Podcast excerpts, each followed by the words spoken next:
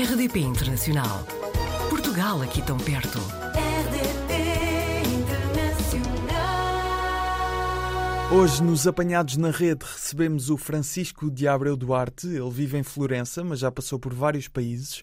É formado em Direito, fundou o projeto de Digital Constitutionalist, é professor, investigador. Francisco, muito bem-vindo. Muito obrigado, Gustavo. É No um meio de- estar aqui. No meio de todas estas coisas, e de certeza que faltam algumas que eu não saberei, que nos vais de certeza contar, quantas horas é que dormes por dia?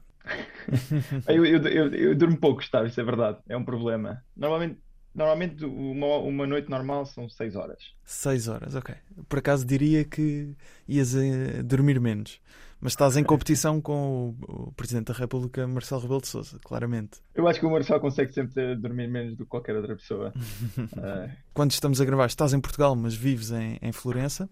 Trabalhas na Universidade Europeia, certo? exatamente, no Instituto Universitário Europeu. Instituto- Faço lá o meu, basicamente o meu doutoramento. Exatamente. E também foste lá aluno, e pelo que eu consegui descobrir, estás a viver em Itália, mas viveste na Bélgica, na Alemanha, nos Estados Unidos, onde foste fazendo às vezes formação académica, outras vezes experiência profissional. Qual é que foi para ti a melhor experiência a viver no estrangeiro de todos estes países? É uma ótima questão. Eu, eu acho que do ponto de vista pessoal, ah, a cidade onde eu tive uma experiência mais, mais fantástica, mais extraordinária foi, foi em Nova York. Ah, passei um ano e meio a viver em Nova York, primeiro com uma experiência académica, fiz lá o meu mestrado e depois continuei a trabalhar nas Nações Unidas e eu acho que foi assim a cidade que mais me deslumbrou. Também era mais novo, tinha uma vida diferente, menos responsabilidade e portanto foi, foi talvez assim o momento mais marcante da minha vida no estrangeiro. Tudo o resto, depois na Bélgica e em Florença, já foram experiências mais pesadas, mais profissionais. Eh, foram boas e continuam a ser boas, mas eu acho que em Nova Iorque foi assim aquele grande momento. E, e na Alemanha, tu estiveste lá quando? Na Alemanha estive ainda durante o- a minha licenciatura a fazer o Erasmus, Ah, eh, ok. vivi em Bonn e foi uma experiência super engraçada, mas eu arrisquei muito na altura porque o meu alemão era, era, era fraquíssimo e quando cheguei à universidade para- fazer um, um semestre lá, percebi que as aulas eram todas em alemão.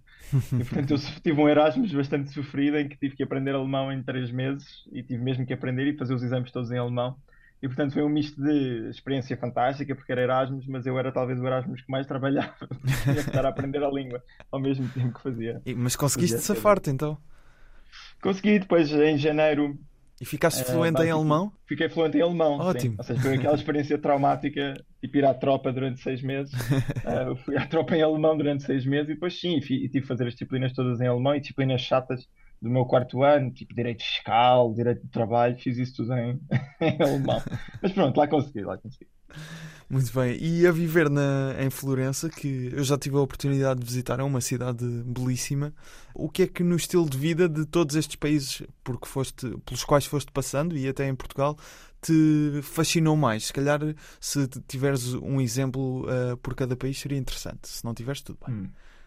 Do, do mais recente para o mais antigo, eu acho em, em Florença e em Itália no geral. Eu sou um apaixonado por Itália, acho que é talvez dos melhores países eh, para se viver em, na, na Europa, não só porque as pessoas são fantásticas, mas porque a comida e a, a vivência. Qualquer pessoa que vive em Itália tem, tem esta experiência de, de facto ter uma cultura, do ponto de vista gastronómico, do ponto de vista das pessoas, ah, fantástica.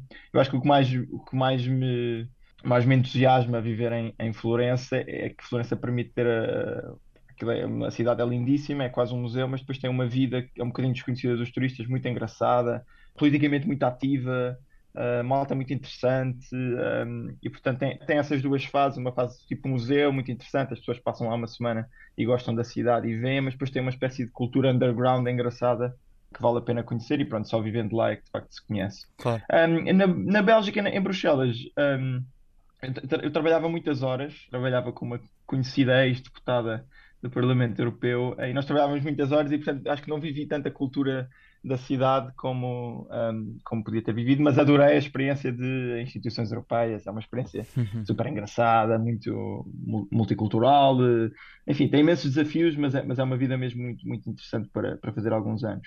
Acho que em Nova Iorque eh, é a cidade. Eh, Nova Iorque, eh, Gustavo, é a minha, continua a ser uma das minhas cidades favoritas. Há, há tudo em Nova Iorque, é, enfim, às vezes é avassalador, uma pessoa quer fazer qualquer coisa no fim de semana e tem tipo uma oferta cultural gigante, tem uma oferta gastronómica gigante.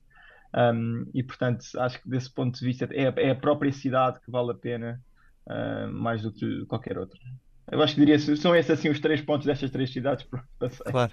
Em Florença já estás há quanto tempo? Vai ser o meu quarto ano. Estiveste lá enquanto aluno. Eu fiz o meu primeiro ano, o, o primeiro ano de, do Instituto Universitário Europeu é um ano de, uh, de equivalente a mestrado. Portanto, eu fiz um segundo mestrado um, e depois fa faz a progressão direta para o doutoramento. E, portanto, o meu primeiro ano destes quatro anos foi, foi um ano de, uh, de mestrado. E depois fiquei, uma pessoa continua uh, nos, nos outros três anos, claro. ou às vezes mais, prossegue para, para o doutoramento. E, portanto, vai ser o meu quarto ano, já incluindo esse primeiro ano de estudos. Qual é uma característica da vida em Itália, seja social ou mesmo cultural, como até já referiste, que gostavas de ver implementada em Portugal? Olha, há uma coisa que eu, uh, se alguém tiver a ouvir, que, tenha uh, tempo e espaço para negócios, deve ser aproveitada, que é a ideia do aperitivo. Que é uma ideia que se calhar já existe em Portugal, eu, como já estou há 5 anos fora, se calhar já, já estou completamente desatualizado, mas ainda não encontrei em Portugal um sítio bom de aperitivo, que é um conceito que é basicamente uma pessoa paga uma bebida que claramente está, está acima do preço normal, 8, 9, 10 euros por uma bebida, um cocktail qualquer, e depois com esse cocktail vem uma espécie de um mini buffet de comida que se pode ir lá quantas vezes se quiser, e portanto as pessoas acabam por jantar em Itália, em Florença, por, por 9 euros ou 10 euros. E é um conceito fantástico. Eu acho que do ponto de vista do, eh, do dono do restaurante também é fantástico, porque obviamente que a comida não é, Uh, não é nada por aí além, portanto é um buffet com, assim, com pequenas tapas, um, pequenas tostas com mel, coisas, pronto, assim, coisas pequenas.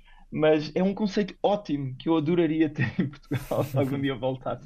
E portanto acho que seria esse. Se alguém tiver a ouvir que quiser Uh, quiser investir, isto, claro. Sou o primeiro a investir, sou o primeiro a investir. Muito bem, e aqui mais na parte profissional e pessoal, a tua formação é em Direito e estás uh, das aulas também, certo? E fazes investigação especificamente em que área? Neste momento, ou seja, originalmente eu sou internacionalista, portanto fazia direito internacional uh, público, basicamente é o direito entre os Estados e, portanto, tudo o que tem a ver com uh, direito da guerra, uh, uso da força, portanto, estas questões todas da Ucrânia. Originalmente essa era, era, era a minha área de especialização. Depois, quando fui para um, Florença, comecei-me a dedicar cada vez mais a direito e tecnologia e hoje em dia faço sobretudo o que normalmente se chama governança tecnológica, que em termos muito simples é como é que as empresas, as grandes empresas tecnológicas, portanto, Big Tech, Facebooks, uh, claro. Twitters, como é que uh, governam a forma como nós falamos. Portanto, quais é são as regras que uh, eles definem para essencialmente percebermos o que é que nós podemos dizer, como é que podemos dizer, coisas como, por exemplo, banir o Presidente Trump de uma plataforma durante algum tempo, quais é que são os impactos que esse, que esse tipo de ações podem ter, qual é que é a legitimidade para fazer isso. E, portanto, nestes últimos quatro anos tenho focado uh, exclusivamente só nisso e, e, foi, foi também a partir daí que criei esta ideia do Digital Constitutionalist, do, do blog que neste momento está a crescer, foi precisamente por causa disso, porque no fundo enverdei para este lado do direito de tecnologia e, e, criei esse, esse pequeno projeto. E o que é que esse projeto pretende fazer exatamente? Eu gostava, é uma ideia ambiciosa, um, um, até agora uh, com sucesso, vamos ver como é que o crescimento se dá, um, mas a ideia era congregar uma série de académicos e de pessoas uh, da indústria uh, que estavam todas a trabalhar em, em, em, áreas muito, muito semelhantes, em direito e tecnologia, sobretudo na área da regulação das plataformas digitais uh, e na área da, inteligência artificial, mas que não estavam a falar umas com as outras.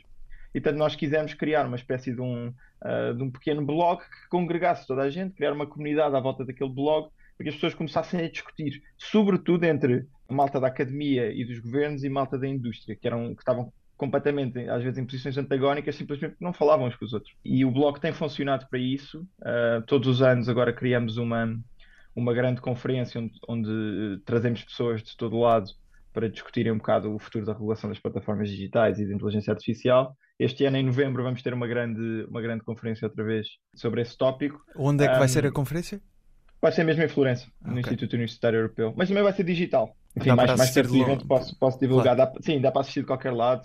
A nossa ideia. Depois vamos ter uma pequena exposição no Metaverse também, que vai ser engraçada, numa uma plataforma que nós costumamos utilizar que se chama Spatial, que basicamente permite criar uma galeria, uma espécie de um museu, e lá dentro vamos ter dois um, colegas, uh, professores académicos, a explicarem um paper que eles vão lançar, uh, engraçado, sobre o Asimov, portanto, uma coisa assim um bocado geeky, engraçada, sobre uh, science, portanto, um, ficção científica e, e, e, direito. Portanto, acho que vai ser engraçado. todos os anos vamos tentar fazer isso. É um projeto que está a crescer, tem um ano e pouco, mas pronto, estamos entusiasmados, Gustavo, estamos bastante entusiasmados. Disseste que ia com... ser em que mês? Vai ser em novembro. Em novembro, muito bem. E ficamos a aguardar por mais novidades sobre este assunto mais lá para novembro aqui na RDP Internacional. De certeza que podemos partilhar também esse evento em Florença. Muito obrigado. Uh, Muito Fra- obrigado. Francisco, de- hum, já estamos quase a terminar. Queria saber, uh, um homem uh, europeu, jovem, que já passou por tantas uh, cidades, há mais alguma em mente para um futuro? Sair de Florença está, é, uma, é algo que tens, que tens em vista? Florença, sem dúvida, é uma, é uma, é uma, é uma possibilidade de, de continuação, até porque estou envolvido noutros projetos eh, dentro do próprio Instituto. Ah, mas, eh, Gustavo, honestamente, eu, eu tenho a intenção de voltar a, a- a Lisboa. Quando volto de férias todos os verões, ah, começo a achar que a cidade tem cada vez mais para oferecer. É uma cidade cada vez mais aberta ao mundo, cada vez mais europeia. Muito, até muito diferente da, da- da Lisboa em que eu cresci, ah, nos primeiros, na minha adolescência, e portanto, a minha intenção, na verdade, Gustavo, ah, se calhar contrário ao, ao- à maior parte dos, É regressar. é, exatamente, das pessoas do, do teu programa, eh, é regressar e, e tentar continuar uma, enfim, fazer uma progressão académica dentro, dentro do país, mas sempre com, com um pé fora e viajando muito e, e tentando manter as, as redes todas que tenho nos Estados Unidos e aqui vivas, mas, mas fazendo da, da- minha base Lisboa. Esse é assim o grande objetivo. Vamos ver se consigo, mas esse é o grande objetivo. Muito bem, Francisco Cato, esperamos então se regressares a Lisboa, aqui na RDP Internacional, és bem-vindo. Muito obrigado pelo teu testemunho e muito boa sorte, obviamente, em novembro, na tal conferência que vão organizar na- no Instituto da Universidade Europeia, certo? Exatamente. Muito obrigado, Gustavo, pelo convite. Foi um prazer falar contigo. Obrigado eu, Francisco. Portugal ao alcance de um clique. facebook.com barra rdp internacional. Portugal aqui tão perto.